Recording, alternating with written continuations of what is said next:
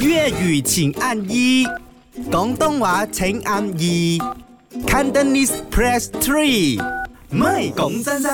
講真真啊，今日我哋講到呢一樣嘢呢，其實我有一樣會諗到，我一諗到我就嬲，我一嬲我就唔想撳入去 聽，就係語音留言同埋呢個文字留言。我好嬲語音啊，我突然之間好嬲啊，點樣？因為我諗到我 friend 係咪，佢奉旨嘅，佢成日係咪所有都係語音，佢語音唔緊要，佢好長，係跟住仲要係佢戴耳機喺度講呢個語 音。就係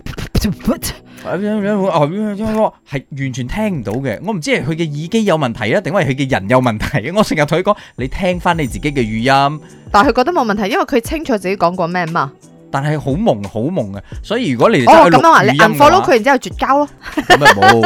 有陣時佢都請我食飯 嘅。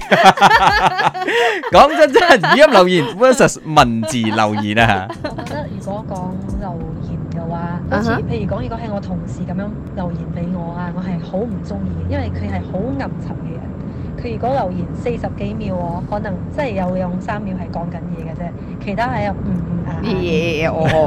我就好唔中意。但係工作上我係覺得留文字會比較好啦。嗯我同意阿 Yun 嘅講法，嗯就係有時你揾翻嗰啲 keywords 係比較容易啲嘅。咪講真真，兩位主持人你哋好，你好啊我係一個好憎好憎聽語音嘅人，就算係一倍速、三倍速，我都覺得好鬼死煩，因為我聽你嘅語音要用一分鐘，但係我睇你寫嘅字只需要幾秒 鐘，係咯尤其是同朋友係傾咯係偈。哦長篇大論嗰時候就真係有啲痛苦啊！幾分鐘就喺度聽佢講，但係如果我睇小説睇字嘅話，幾分鐘我可以睇晒成本書咗啦。唔係啊，我喺度突然之間諗到一樣嘢啊！如果你真係想整蠱你嘅 friend 係咪？你錄一個語音俾你嘅 friend，喂阿兩啊，嗰、個係咪即係誒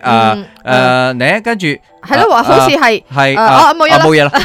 嘢啦，哇你呢個絕啊！嗰個然之後你就會嗰個火從腳 趾公即刻零秒升到上頭殼頂啊！咪你好啊，阿潤同阿葉朝明 Hello 係我都係 prefer 打字嘅，嗯，因為呢打字你可以好快咁追蹤翻之前嘅 message 講啲乜嘢啊，有冇漏啊。通常啲人錄語音嗰啲呢，我明白有時佢哋打唔唔係好識打，但係呢，如果你錄語音唔該錄清晰啲，係同埋咪？呢講埋啲咬字不清咁呢，你真係聽十次你都唔知你講乜噶咯。但係聽十次，你你仲愛聽十次第二次，我有試過問我 friend，喂吓你講咩啊？跟住佢再 send 翻一個你，係唔同 樣嘅。係佢再質疑我，唉，我咪同你講嗰個咩咩咩，唉，所以原來 send 語音誒、呃留言咧，都有佢嘅學問喺裏邊嘅，係啊，要清晰簡易，仲有必要時只用語音留言啊係啦啦。粵語請按一，